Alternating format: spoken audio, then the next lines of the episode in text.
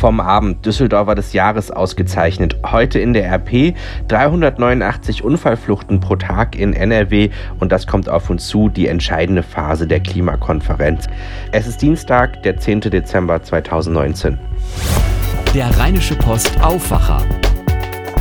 Der Nachrichtenpodcast am Morgen. Schönen guten Morgen, mein Name ist Daniel Fiene. Schön, dass ihr beim Aufwacher-Podcast wieder dabei seid. Ordentlich Trubel herrschte am Abend auf dem Areal Böhler in Düsseldorf. Gut 500 Gäste versammelten sich zur großen Gala. Zum elften Mal ehrte die Rheinische Post herausragende Persönlichkeiten für ihre Verdienste um die Landeshauptstadt. Der Düsseldorfer des Jahres zelebriert Lokalpatriotismus in allen Facetten, ehrt Menschen in mehreren Kategorien. 2019 wurden zum Jeckenjubiläum zusätzlich der Sonderpreis für das Karnevalsbrauchtum verliehen. Das Moderatorenduo CML Maimuni vom WDR und Wolfram Kohns von RTL führte durch den Abend. Für gute Unterhaltung sorgte bei der Preisverleihung die Kölner Mundartband Brinks. Alles über die Gewinner verrät unsere Kollegin Brigitte Pavetic im Gespräch mit Laura Harlos aus dem Aufwacherteam. Brigitte, beim Düsseldorfer des Jahres werden ja die Leute geehrt, die dieses Jahr herausragendes für die Stadt geleistet haben. Aus deiner Sicht, sind dieses Jahr denn die richtigen Leute geehrt worden? Auf jeden Fall. Also es ist natürlich immer eine gewaltige Herausforderung für die Jury, die entsprechenden Leute zu orten und dann eben auch zu benennen. Aber das ist wieder wunderbar gelungen.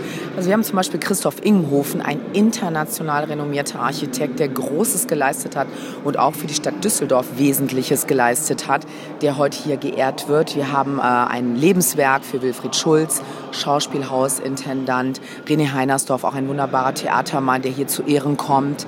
Ähm, äh, es gibt einen Ehrenamtspreis. Also das ist wirklich großartig verteilt und äh, angemessen. Und ähm, man merkt das auch so an diesen Standing Ovations heute Abend, dass das auch beim Publikum wahnsinnig gut ankommt. Also ich glaube, die Wahl ist ganz gut getroffen.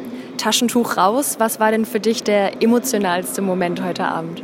Also es gab eine wunderbare Laudatio von Hugo Egon Balder, der ja auch vieles ist, ja, Theatermann, Schauspieler, Produzent, Moderator, der hat unglaublich viel gemacht auch. Und der ist ja eng befreundet mit René Heinersdorf, der heute Abend für Kultur ausgezeichnet wurde. Und ähm, der hat in seiner Laudatio im Grunde war der wahnsinnig witzig und äh, hat das so ein bisschen aufs Korn genommen, das Ganze, was sehr amüsant war. Also es war einen natürlichen Taschentuchmoment, aber eigentlich eher zum Lachen.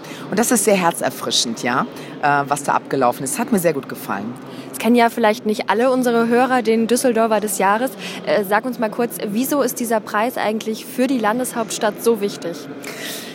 Ja, das mache ich sehr gerne. Es ist so, ähm, dass natürlich in Düsseldorf so viele interessant spannende Leute wirken, die dazu beitragen, dass diese Stadt ein gutes Renommee hat, ein gutes Image hat. Ähm, auch Christoph Ingenhofen hat sich ja jüngst in einem großen Interview in der Rheinischen Post dazu geäußert, was Düsseldorf ausmacht. Also äh, diese ähm, Nahbarkeit, die Grundfreundlichkeit, die Lebensfreude. Also wirklich ein wunderbarer O-Ton, den er da gegeben hat, der das sehr gut trifft. Also wir haben spannende Leute in dieser Stadt, die auf allen möglichen unterschiedlichen Ebenen performen und dass die zu Ehren kommen und das seit elf Jahren, das ist eine wichtige Sache, eine bedeutsame Sache für die Stadt und wenn nicht wir, wer dann? Also wir machen es und das ist toll und das sollten wir auch weitermachen und es bringt sehr viel Freude. Das merkt man an den Reaktionen des Publikums und schon am roten Teppich und auch an der Feier wahrscheinlich später noch. Vielen Dank, Brigitte. Ja, gern geschehen. Und viele Fotos von der Gala Düsseldorfer des Jahres gibt's in der Zeitung und auf RP Online. Bundeskanzlerin Merkel hat sich sehr zufrieden mit den Ergebnissen des Ukraine-Gipfels in Paris gezeigt. Man habe die Zeit des Stillstands überwunden, sagte sie nach dem Treffen mit Frankreichs Staatschef Macron und dem russischen Präsidenten Putin und dessen ukrainischen Kollegen Zelensky. Es seien realistische Dinge vereinbart worden. Die Gipfelteilnehmer hatten sich zuvor unter anderem auf einen Waffenstillstand bis Ende 2019, einen umfassenden Gefangenenaustausch bis Ende des Jahres und einen weiteren Truppenrückzug von der Frontlinie verständigt. Wir haben heute die Zeit des Stillstands überwunden. Das ist möglich gewesen, einmal durch die vorbereitenden Arbeiten unserer Außenminister, unserer Berater, aber vor allen Dingen auch durch einige Schritte, die der neu gewählte Präsident äh, Zelensky getan hat, die wir lange besprochen hatten, aber die nie realisiert wurden. Wir haben äh, drei Punkte vereinbart. Einmal sofortige Maßnahmen. Wir wissen, es gibt immer noch keinen Waffenstillstand. Es gibt immer noch sehr viele Minen. Und es gibt immer noch entlang der Kontaktlinie zu wenige Punkte, an denen wir die Entflechtung wirklich geschafft haben. Und wir haben uns realistische Dinge vorgenommen. Waffenstillstand bis Ende 2019, das ist schon sehr ambitioniert. Minenräumung ist auch nicht ganz einfach. Und drei neue Punkte bis März 2020, also solche wie Stanica, Luhanska, äh, Solote und Petrivske. Und ähm, wir werden dann natürlich auf diesem Weg auch weitermachen. Schauen wir in die RP von heute. 386 Unfallfluchten pro Tag in NRW. Das steckt hinter dieser Überschrift. Die Zahl der Fahrerfluchten in Nordrhein-Westfalen steigt weiter. So zählte die Polizei in den ersten sechs Monaten dieses Jahres 69.895 solcher Delikte, wie das NRW-Innenministerium auf Anfrage mitteilte. Körperlich zu Schaden kamen dabei 2.666 Personen, fünf Menschen starben. Abschließende Zahlen für dieses Jahr liegen erst Anfang 2020 vor. Experten gehen allerdings davon aus, dass diese wie die Halbjahreszahlen ebenfalls höher ausfallen werden, weil in den Herbstmonaten Oktober, November und Dezember in der Regel die meisten Unfallfluchten begangen werden. Unfallflucht entwickelt sich immer mehr zu einem schlimmen Volkssport, sagte NRW-Innenminister Herbert Reul unserer Redaktion. Es sei schäbig, andere mit Schaden zurückzulassen, den man selbst verursacht habe. Die Polizei setze daher alles daran, diese Straftaten aufzuklären. Eine Umfrage unserer Redaktionen unter allen Bundesländern zufolge dürfte NRW weiterhin das Land sein, in dem die meisten Fahrerfluchten begangen werden und das wohl mit Abstand.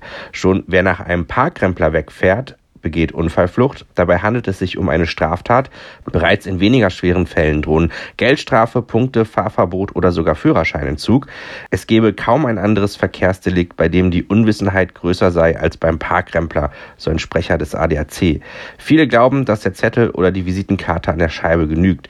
Wieder andere Fahrer bagatellisieren den Schaden nach dem Motto, es war doch nur ein kleiner Kratzer, so der Sprecher. Und dann gibt es diejenigen, die nicht bemerkt haben wollen, dass sie ein Auto angefahren haben. Noch gravierender sind Fälle von Fahrerflucht nach Unfällen, bei denen Menschen verletzt oder getötet werden. Dann drohen Gefängnisstrafen. Schauen wir auf die Themen des Tages. Bei der Klimakonferenz in Madrid beginnen heute die Gespräche auf Ministerebene und damit die entscheidende Phase. Für Deutschland ist Bundesumweltministerin Svenja Schulze angereist. Welche Ziele verfolgt die Bundesregierung bei der Konferenz? Wie stehen die Aussichten auf eine Abschlusserklärung, die als Erfolg bewertet werden kann? Theresa Dapp berichtet aus Madrid. Theresa, welche Ziele verfolgt die Umweltministerin im Namen der Bundesregierung in Madrid? Schulze hat heute ihren ersten offiziellen Auftritt hier und sie wird sicherlich für das Klimapaket Werbung machen, das die Koalition gerade verabschiedet hat, obwohl Umweltschützer ja ziemlich darüber schimpfen. Schulze wirbt auch dafür, dass die EU ihre Ziele im Klimaschutz für das Jahr 2030 anhebt. Das macht sie aber als Umweltministerin und nicht als Bundesregierung, denn Deutschland hat dazu noch gar keine offizielle Position bisher. Und sie will auch danach schauen, dass in die Regeln für den weltweiten Klimaschutz keine Schlupflöcher rein verhandelt werden, sodass die Länder nicht schummeln können. Ziel der Konferenz ist es ja, konkreter festzulegen, was genau für besseren Klimaschutz getan werden soll. Gelingt das? Kann man schon sagen, in welche Richtung es geht? Das kann man noch nicht sagen, nein. Es geht in diesem Jahr hier konkret vor allem um eine Frage, nämlich wie man sich im Ausland Klimaschutz kaufen kann. Also, dass zum Beispiel Deutschland in Indien Solaranlagen bezahlt und die eingesparten Treibhausgase zählen dann für Deutschland. Dann darf natürlich Indien sich das nicht auch anrechnen, sonst würde man ja doppelt zählen und die Rechnung ginge nicht auf. Das ist ein super kompliziertes Thema, aber es ist auch echt wichtig und bisher ist noch gar nicht klar, ob es da eine Lösung gibt oder ob man nächstes Jahr noch weiter verhandeln muss. Ein Bericht von Theresa Dapp von der Deutschen Presseagentur. Massive Streiks und Großdemonstrationen. Frankreich steht heute ein neuer Massenprotest gegen die geplante Rentenreform bevor.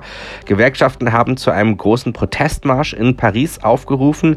Außerdem soll es wieder branchenübergreifende Arbeitsniederlegungen geben. Die Streiks im Nah- und Fernverkehr sollen am sechsten Tag in Folge weitergehen. Sie haben den öffentlichen Verkehr im Land seit vergangener Woche fast lahmgelegt. Rund 20 Prozent der Flüge sollen ausfallen. Hier ist das Wetter für das Rheinland. Heute ist es vor allem grau und windig. Mehr als 6 Grad erwarten wir nicht. Dazu ist es bedeckt und der Wind kommt vor allem in Richtung Feierabend hinzu. Zum Start in den morgigen Mittwoch können wir uns dann wieder auch auf leichten Regen einstellen. Das war der Rheinische Postaufwacher für heute. Mein Name ist Daniel Fiene. Habt noch einen guten Tag. Mehr bei uns im Netz www.rp-online.de